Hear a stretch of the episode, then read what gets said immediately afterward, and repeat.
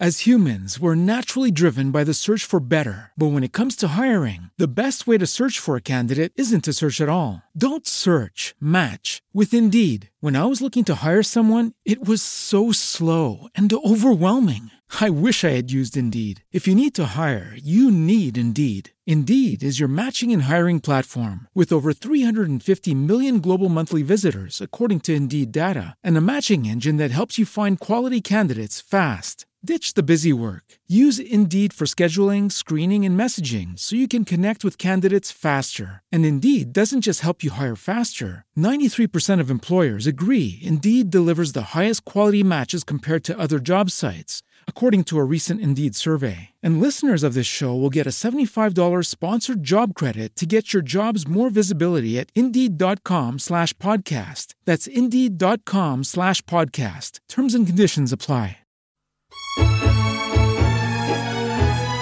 Otra mirada y un poco de todo para cambiar el enfoque de la realidad. El enfoque de la realidad. Mario Frugoni y Julio Pugliese analizan toda la actualidad desde la filosofía, el lenguaje y la cultura. Una mirada diferente sobre nuestra actualidad nacional. De lunes a viernes, sumate con otra mirada por Radio Tren Tope. Radio Tren Tope.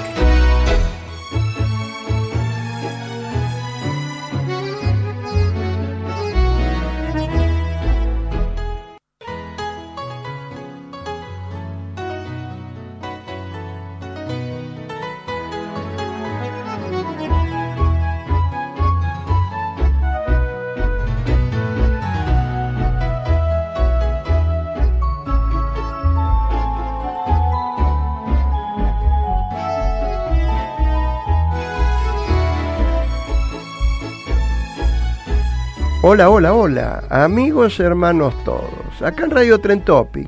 ¿Y qué les parece? Tenemos otro programa de otra mirada y un poco de todo. Y nos volvió a visitar Gabriel. ¿Qué tal, Gabriel? Muy bien, muy bien, me gusta. Bueno, bueno, me alegro mucho que haya pasado buenos días, lindos, lindos días. Y te cuento que acá vas a tener que desgranar muchas horas. Y vas a entre- entretejer muchas vidas y contar muchas historias que yo estoy ansioso de escuchar. Amigos, hermanos todos, abramos los oídos para escuchar al profesor Gabriel Gromanzi. Adelante, Gaby. Hoy Bueno. tenés un tema de aquellos. Hoy es un tema volado. Volado, sí, muy volado. Eh, sí, la, la- la pregunta es, ¿por qué el hombre quiere volar? ¿Por qué quiso volar? ¿Desde cuándo esta locura? ¿Qué, qué fue lo, qué es lo que lo mueve?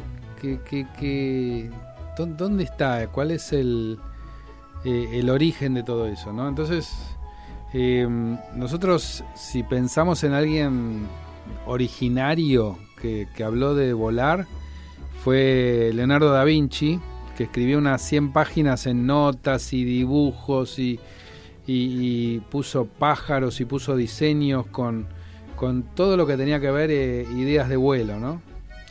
Eh, la historia nos cuenta que los hermanos Wright fueron los primeros en volar, efectivamente.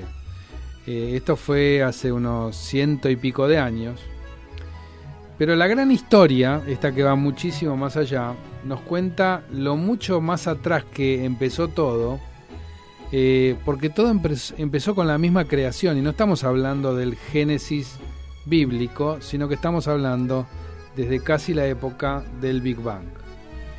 Unas fracciones después de que estallara la gran explosión, el Big Bang, la materia entra en contacto con la gravedad.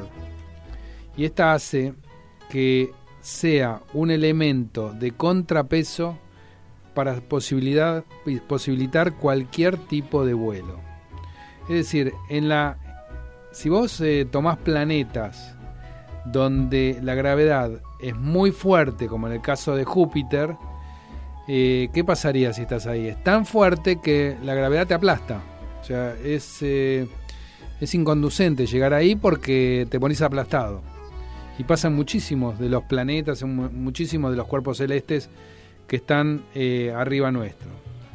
Pero en otros lugares, como la Luna, por ejemplo, la gravedad es tan débil que no cuesta nada flotar. Por eso uno flota, digamos, porque prácticamente hay falta de gravedad. La gravedad en la Tierra está en el medio. Por eso nosotros estamos en equilibrio constante y por eso... Eh, pero perdóname, en la Luna estás y flotas, pero tenés el traje protector, que está presurizado, porque si te sacas el traje, explotás. Salís volando. No, no, explotás, salen tus órganos volando. Por todos lados. Por todos lados. O sea, la gravedad también te ayuda a mantener tu continente. Exacto. Ah, bien. Muy bien la acotación. Bueno, decíamos, la gravedad en la Tierra está en el medio, ¿no? Es decir, está en un punto de equilibrio, lo suficiente como para que nos mantengamos erguidos respecto al cielo o que hayan seres que puedan volar alrededor de la Tierra. No es lo mismo un pájaro que vuele a 20 metros de altura que a 2.000 metros de altura. El pájaro puede volar alrededor de la Tierra por las circunstancias que están dadas y todas sus propiedades. ¿Qué es lo que lo deja volar a ese pájaro? ¿Qué es lo que lo posibilita? No son solamente sus alas, es la fuerza que está detrás de ellas. Es decir, las alas le dan la confianza para que la fuerza eh, se produzca, pero el que realmente produce el pecho, la, la fuerza para que vuele la da el pecho y la da la espalda. Son esos dos centros, digamos, casi mirándonos hacia adentro nuestro bajando la cabeza, donde podemos decir, eh, ese es el lugar en el pechito o mirando para atrás en la espalda, de donde sale la fuerza para volar. Y lo que sigue son los brazos, es decir, en el caso de las aves, las alas. Eh, en casos como, por ejemplo, aves o insectos, pueden mover más del 50% de su peso. En los humanos no, solamente pueden mover un 5, por eso no podemos volar nosotros. No hemos podido desarrollar eso. Entonces ellos tienen 10 veces más fuerza que nosotros en el aspecto de lo que es la habilidad para volar. No importa lo, lo que pueda diseñar Da Vinci, el hombre en estas condiciones no puede volar.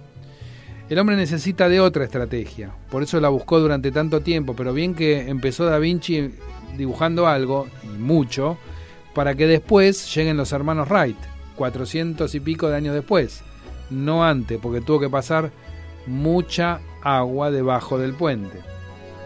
En el siglo de los motores se da algo que es muy interesante porque empieza a haber unas 50 veces más de fuerza que la humana. Entonces es posible armar otra estrategia y otra búsqueda. Dos diseñadores de bicicletas, como los hermanos Wright, creen que un motor con nafta puede generar la fuerza suficiente como para que la máquina vuele. Los motores conocidos hasta ese momento eran todos de hierro, muy muy pesados. Los hermanos quieren que sean todos muy fuertes, pero a su vez que sean livianos, entonces el hierro no le va a servir. Saben que con lo que tienen no podrán ser posible, entonces hay algo que podemos pensar que se puede armar a través de, otra vez, estudiar la gran historia, ir al origen. Entonces se explica un milagro químico de un metal. Usan el aluminio, que es muy fuerte, mucho más resistente y tres veces más liviano que el hierro. Cuando encuentran el aluminio, eureka, se van acercando más porque todavía no pueden llegar a volar, pero empiezan a tener una idea mucho más interesante de algo resistente y liviano. Pero lo, mejor es que el más común de estos metales de la Tierra lo tenían a mano, porque el aluminio está muy cerca de todos. Nunca está en estado puro en la naturaleza. Y además es muy difícil de extraer, a tal punto que en algún momento fue mucho más caro que el oro.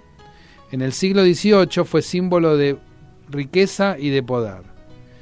Entonces, por un medio químico y sobre todo eléctrico, se empiezan a separar los átomos del aluminio y es así donde se crea el aluminio en estado puro que da origen al metal más resistente y más liviano, por una combinación química y eléctrica. Entonces así cambian todas las ecuaciones conocidas. Los hermanos bajan a la mitad el peso de la estructura con el aluminio. Pero otra vez, todavía no vencieron la gravedad, pero van camino a ello. La gran historia tiene una solución para esto y está aún ante, antes de, la, de lo que fueron la, la actuación de los dinosaurios. Y estoy hablando que los dinosaurios fueron exterminados y extintos hace 65 millones de años. La gravedad es la gran enemiga de los vuelos, como dijimos.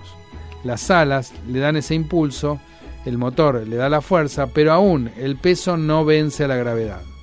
Entonces tenemos que volver a 300 millones de años atrás, cuando se crea Pangea, el gran supercontinente, antes de que se formen los cinco continentes de ahora, era un vasto continente con muchísima humedad en sus bordes y mucha sequía en su interior.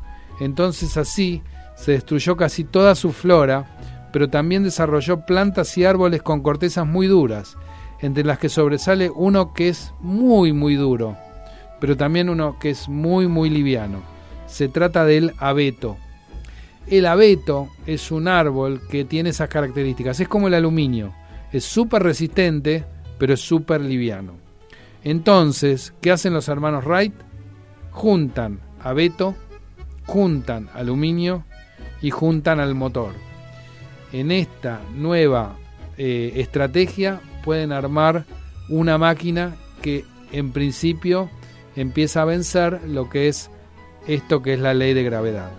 El hombre puede volar. Desde, que, desde aquel día en que los hermanos Wright volaron por primera vez, hoy ya hay 90.000 aviones dando vuelta por día en el mundo.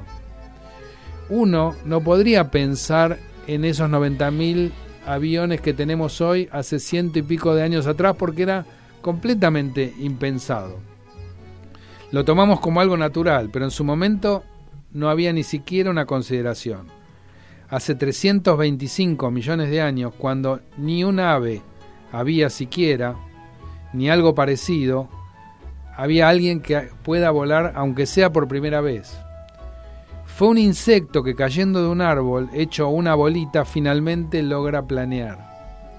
Cuando planea y por generaciones y por eh, la sabia eh, selección natural de la naturaleza, valga la redundancia, y por generaciones empieza a desarrollar sus alitas. Y así empiezan los primeros insectos. Hace 65 millones de años, como decíamos antes, un meteoro impacta en la Tierra y extermina a todos los grandes animales, entre ellos a los dinosaurios. Todos salvo un grupo de dinosaurios aves que logran salvarse. ¿Por qué? Porque volaban. Se salvaron del fuego y de las, y de las grietas de la Tierra. Porque pudieron volar. No fueron absorbidos por el infierno que era esa tierra que estaba incandescente. Las aves y los insectos polinizan y llevan y traen vegetales de un lado y de otro. Y de esa acción a escala es donde se crean los grandes bosques. As humans, we're naturally driven by the search for better. But when it comes to hiring, the best way to search for a candidate isn't to search at all. Don't search, match with Indeed. When I was looking to hire someone, it was so slow and overwhelming. I wish I had used Indeed. If you need to hire, you need Indeed. Indeed is your matching and hiring platform with over 350 million global monthly visitors, according to Indeed data, and a matching engine that helps you find quality candidates fast. Ditch the busy work. Use Indeed for scheduling, screening, and messaging so you can connect with candidates faster. And Indeed doesn't just help you hire faster. 93% of employers agree Indeed delivers the highest quality matches compared to other job sites according to a recent Indeed survey. And listeners of this show will get a $75 sponsored job credit to get your jobs more visibility at Indeed.com slash podcast. That's Indeed.com slash podcast. Terms and conditions apply. Justamente por los insectos y por las aves, que son los que polinizan. Sin insectos ni aves no habría humanos. O sea, dependemos del vuelo. Hay una pista en una de las catástrofes más famosas para entender por qué hemos sido capaces de volar. Y lo podemos mirar en el Zeppelin del alemán Hindenburg. En su último tramo de Berlín a Nueva York, este se incendia por completo. Hay imágenes vivas que uno puede ir al archivo y mirarlo en cualquier eh, red o en cualquier computadora. Busquen Hindenburg y su destrucción y van a poder ver las imágenes escalofriantes. Pero entender por qué cayó es también entender por qué pudo volar. Nació como nació, como nuestra atmósfera. Al principio había dióxido de carbono con metano que formaban el panorama de nuestro cielo. El nitrógeno se va a apoderar de la escena y le da chance a que el oxígeno tenga lugar. Aunque no lo veamos, los gases son materias formadas por átomos que tienen su peso en forma invisible, pero el peso lo tienen. Algunos gases son más livianos que otros. Cualquiera más liviano que el oxígeno va a flotar. Entonces, si vamos a la escala de los gases, son seis los que son más livianos que nuestra atmósfera, incluyendo el que llenó el mismo Hindenburg, es decir, aquel Zeppelin, y es el hidrógeno, que es el elemento más común en nuestra naturaleza pero también es el más hiperinflamable. Cualquier chispita hace un desastre con el, con el mismo hidrógeno. Como los, como los gases llevan cargas eléctricas, cualquier contacto con, eh, va a generar este fuego, que termina comiéndose al mismo Hindenburg. Así es como el agua es un marco para nadar, el aire va a ser el marco para volar para las aves. Es el lugar de la resistencia de las aves y de las alas y es su punto de, de apalancamiento. Perdón, que no sale esa palabra, apalancamiento. Entonces, cuando se hacen flexiones en la Tierra, uno está frente a la resistencia de lo que hace los brazos con la Tierra. Entonces la puede realizar. Así es como él actúa el aire y también como actúa el aire, el agua frente al nadador son elementos de resistencia, tierra, agua, aire. La gravedad es esa fuerza que actúa en el espacio y es a su vez la que posibilita el vuelo, la misma que también es, por el otro lado, archienemiga del, del vuelo. Entonces, es la enemiga a vencer y la amiga en quien confiar. Esa es la historia de nuestros vuelos. De nuestros vuelos. Aparte, agrego que el aire era el espacio que le quedaba por, por conquistar al hombre. Hoy le queda el universo. Y mm, hay un tema, esto que es tremendamente interesante, que es el tema de la gravedad. Programas anteriores hemos hablado de, de que ya casi el hombre puede llegar a los mil años, del hombre milenario. Eh, ahora ¿cómo vamos a poder hacer para que ese hombre milenario pueda no estar influido por la gravedad y poder conquistar el espacio? es todo un tema, ¿no? Ayer estaba viendo un artículo que en Japón diseñaron un eh, edificio que algún día lo van a poner seguramente en Dubai, porque Dubai es el que puede comprar todo, colgado de un asteroide. Es decir, en lugar de que el rascacielo se, se plante en el piso, esté en nuestra Tierra, vaya a estar, van a ser al revés, va a estar colgado de un asteroide. Entonces, eh, al estar colgado de ahí, no va a tener casi fallos y no va a estar influenciado por la locura de lo que son los movimientos de la Tierra, de la Tierra y del planeta. No va a depender de ellos, sino que va a depender de alguna sonda o de algún, eh, alguna circunvalación que esté atada a algún, eh, algún perímetro orbital. Entonces ese... Pero también depende de esa gravedad que de atracción y repulsión. Obvio. O sea que siguen dependiendo de la atracción y repulsión de esa gravedad, entre astros. No, pero es, usar a la física a disposición de, eso, eso es lo, Pero vos te imaginás ese, ese departamento colgado, ese edificio colgado de un asteroide, de repente cambió la polaridad en alguna estrella y entra a, traerlo a velocidades siderales hacia un sol. No, no, vos, vos imaginate que. ¿Qué sé yo, viste? O sea. Va a estar solo. ¿Cómo O sea, no, no sé. ¿Cómo viajan entre edificio y edificio si están colgados varios asteroides de distancias siderales? No sé, decía que iba a estar a 32.000 kilómetros. No, no, pero está, está armado en serio, no es chiste. No, no, no. Pero también, esto, esto tiene que entrar dentro del libro de la idiotez humana. No sé, ¿eh? yo... Pues, yo, no, no, discuto los logros científicos. Claro. Pero sí que es idiota para mí pensar en un hombre de mil años y pensar en un hombre que va a vivir sin gravedad. Mario, dos cosas te voy a decir. Ah, diga lo que quiera. Eh, si hoy tenemos la medicina que tenemos es porque existe el proyecto Gilgamesh.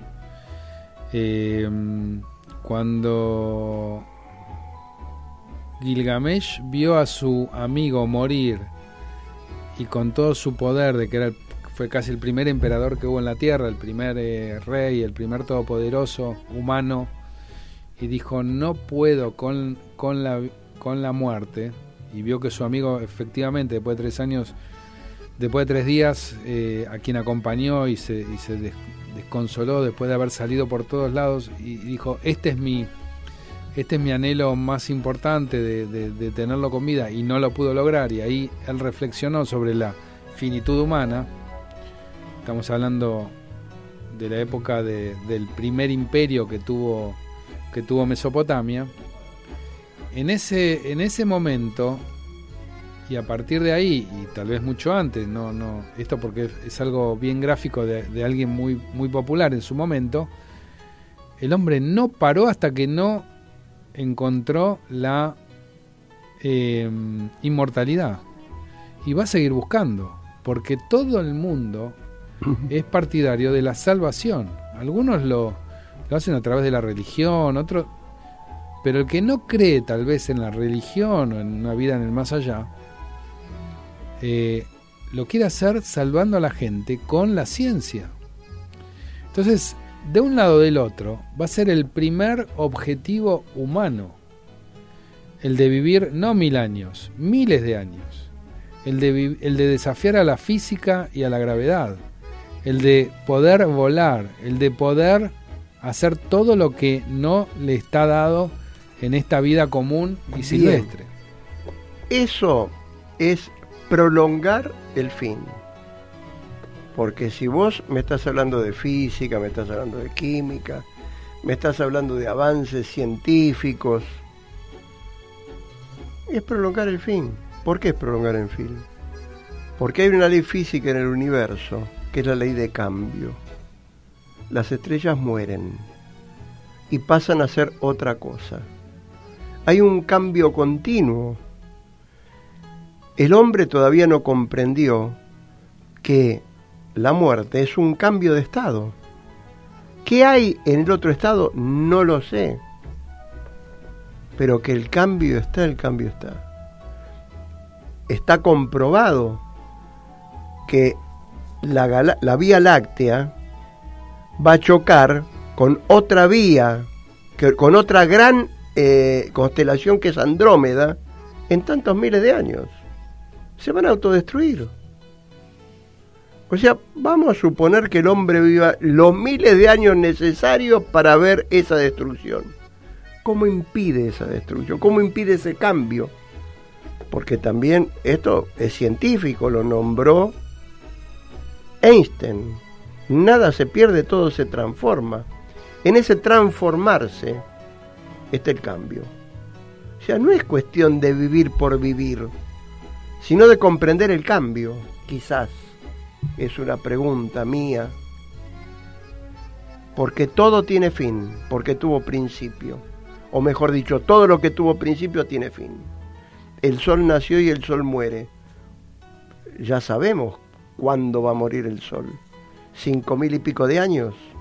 ¿O cinco mil millones de años? No sé cuánto va a durar, pero tiene su fin. O sea, todo tiene un cambio. ese fin de un estadio para pasar a otro estadio? Quizás esa es la pregunta que tiene que hacerse el filósofo y el científico. Y no tenerle miedo a la muerte. ¿no? Me parece. Bueno, con esta pregunta llegamos al fin del programa. Excelente, excelente tu locución.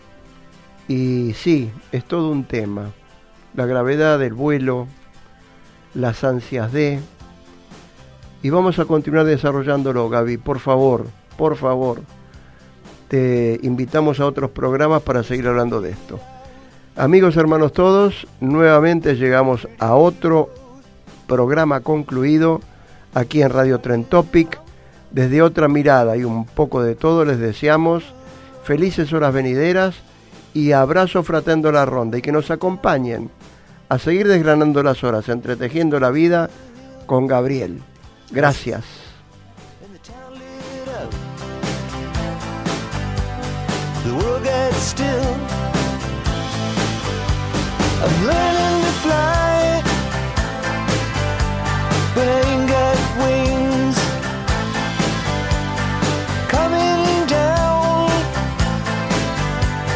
The hardest thing. Well, the good old days may not return,